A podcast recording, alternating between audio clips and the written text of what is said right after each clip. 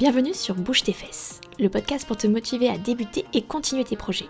Je suis Tiffen, mais sur YouTube, Twitch et les réseaux sociaux, vous me connaissez sans doute sous le pseudonyme de Niska34.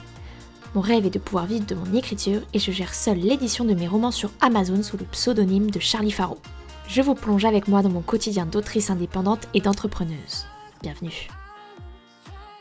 Hello tout le monde J'espère que vous allez bien. Bienvenue dans ce nouvel épisode du podcast Bouge tes fesses.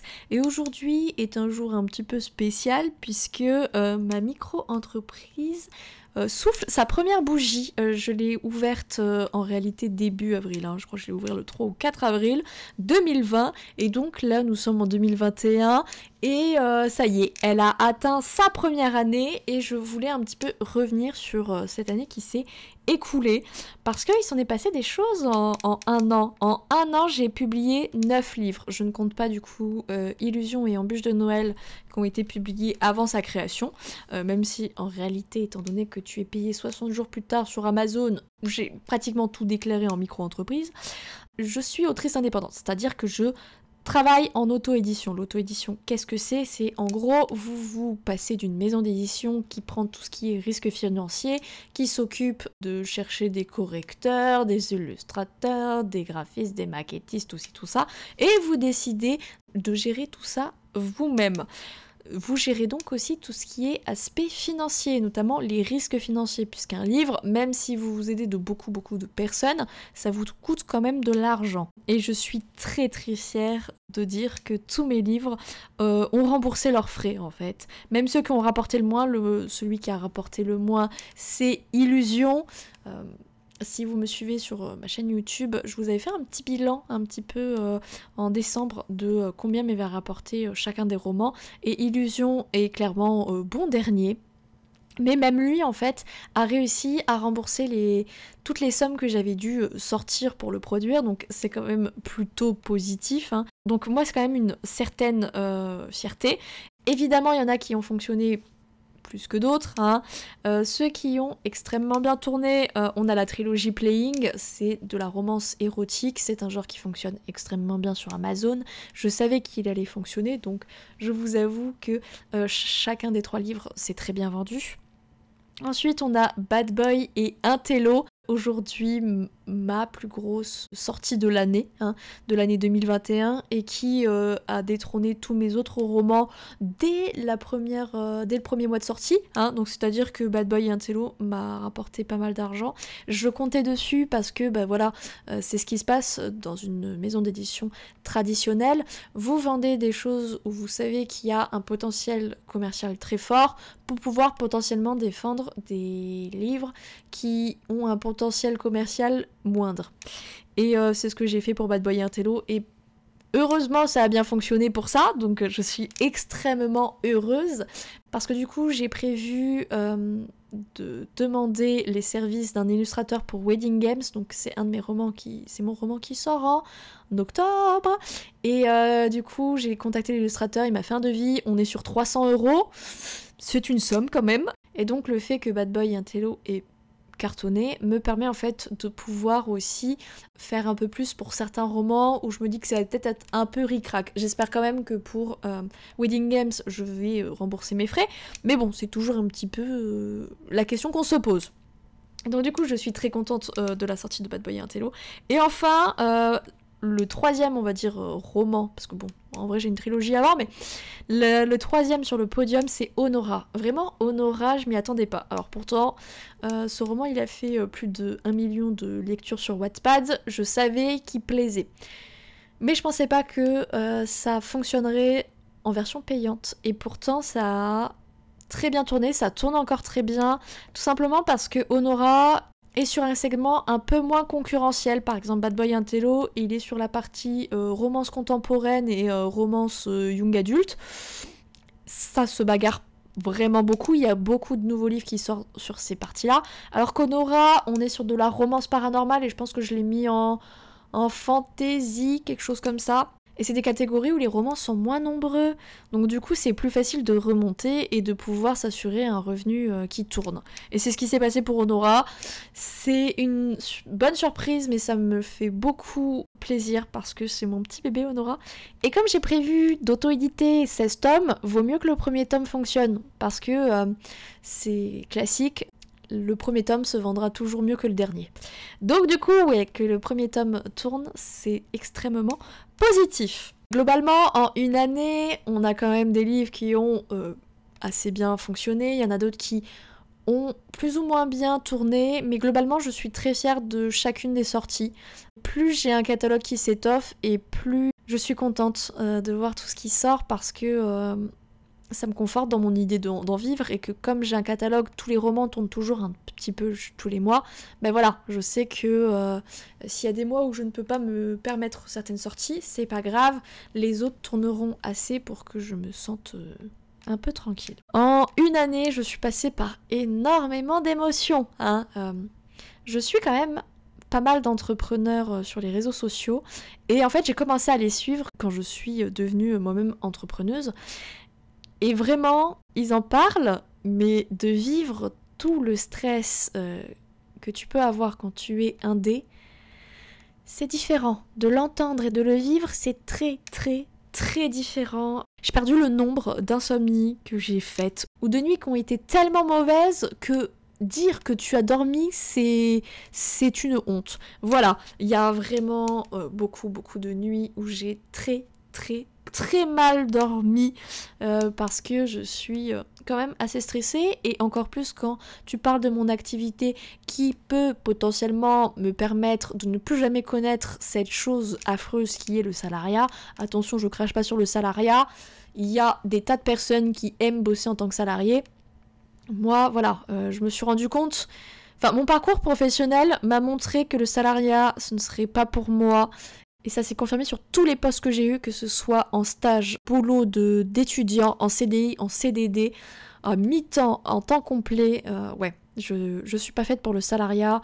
Je pense vraiment qu'il y a des personnes qui sont faites pour être entrepreneur, comme je pense qu'il y a des personnes qui sont faites pour être salarié.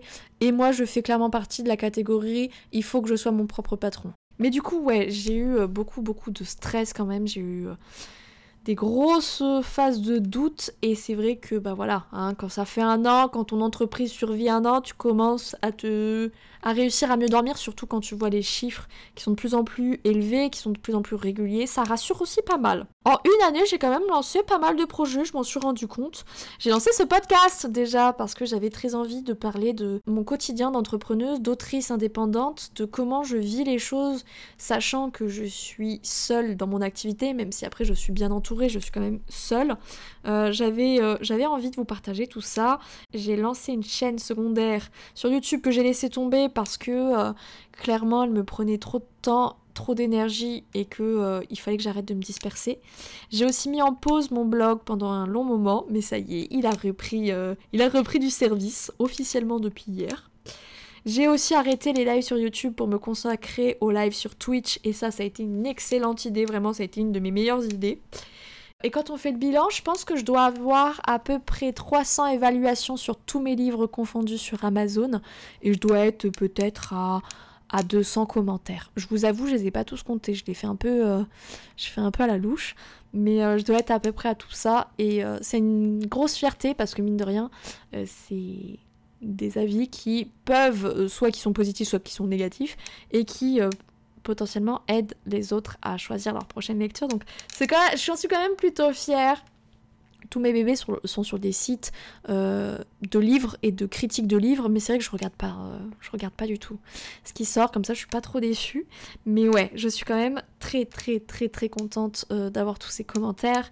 J'ai perdu le nombre de contenus que j'ai tourné autour de mes livres le nombre de vidéos que j'ai sorties autour des bouquins, il y en a eu quand même un certain nombre, le nombre de posts Instagram, le nombre de tweets, euh, le nombre de fois où j'ai parlé sur Twitch de mes romans, enfin vraiment, j'ai beaucoup, beaucoup, beaucoup, beaucoup euh, travaillé pour créer du contenu autour des livres et pas seulement euh, pour en faire juste une promotion un peu bête et méchante.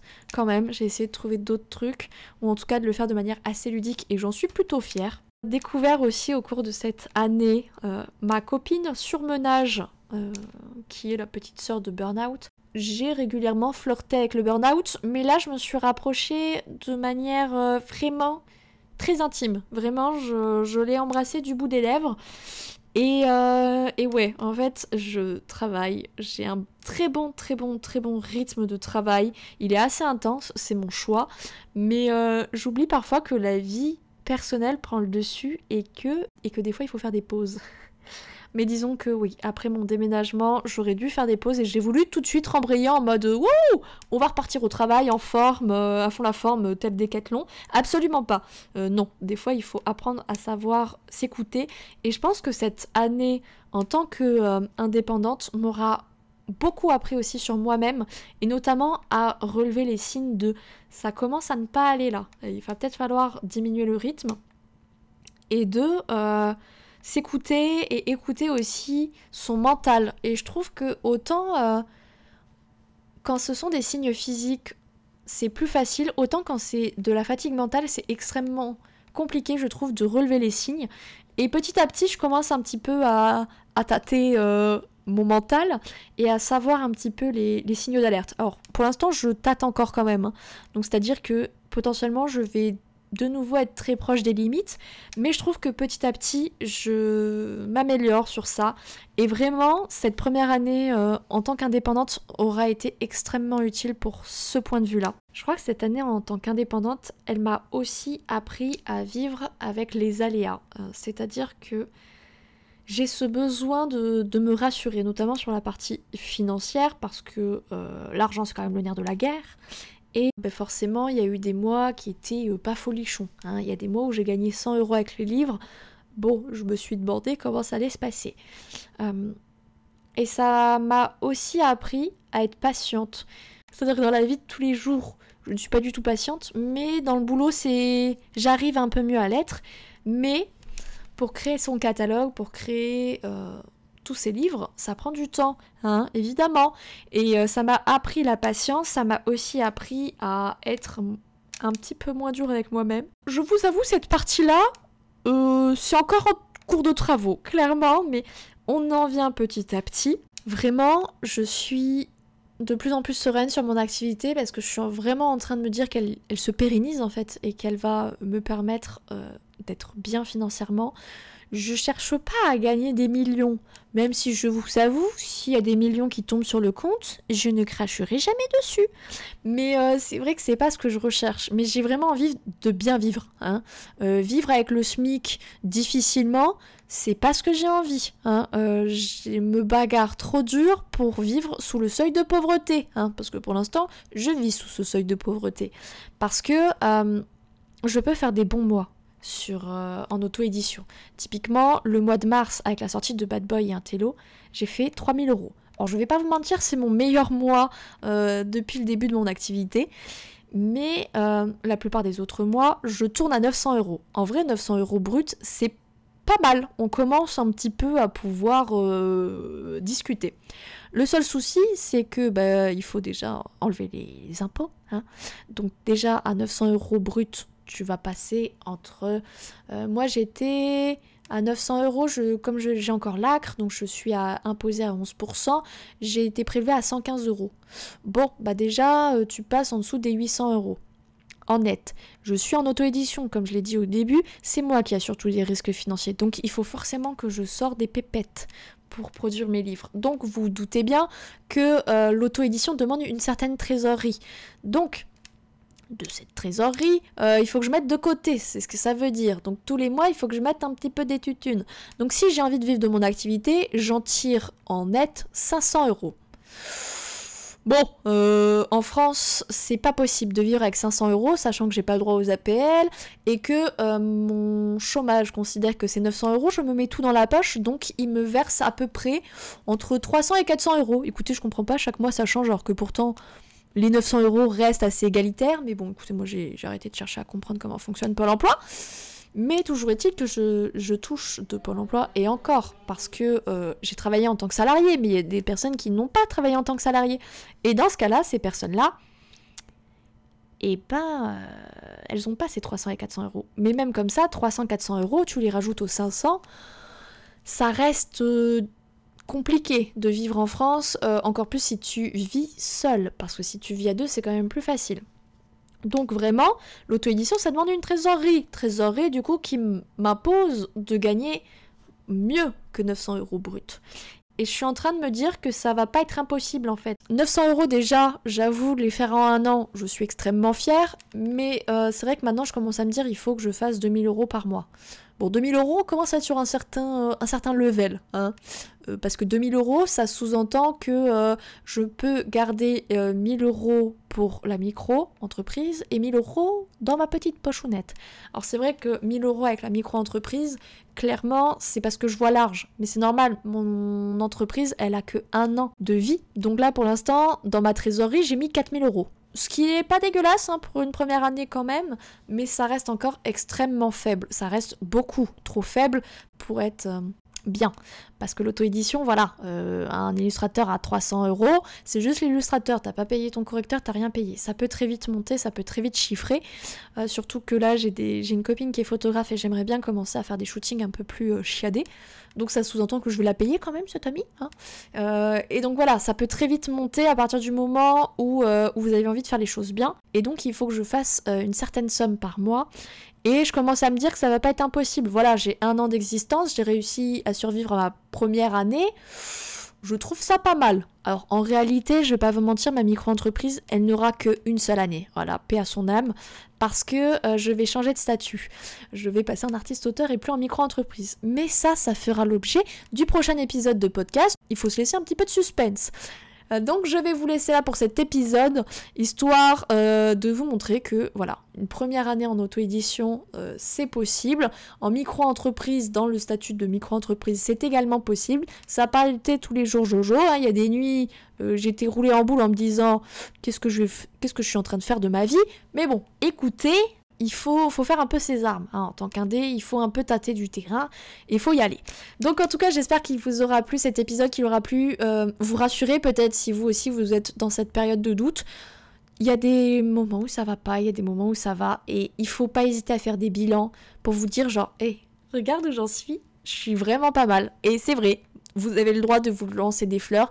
Il n'y a que vous qui peut vous lancer des fleurs parce que vous savez tout ce que vous avez vécu. Moi, je vais vous laisser là. Je vous retrouve sur Amazon. Tapez Charlie Faro et vous trouverez tous mes romans. Moi, je vais vous laisser là. Je vous fais à tous à toutes de gros bisous. Je vous aime tous très fort. Ciao, ciao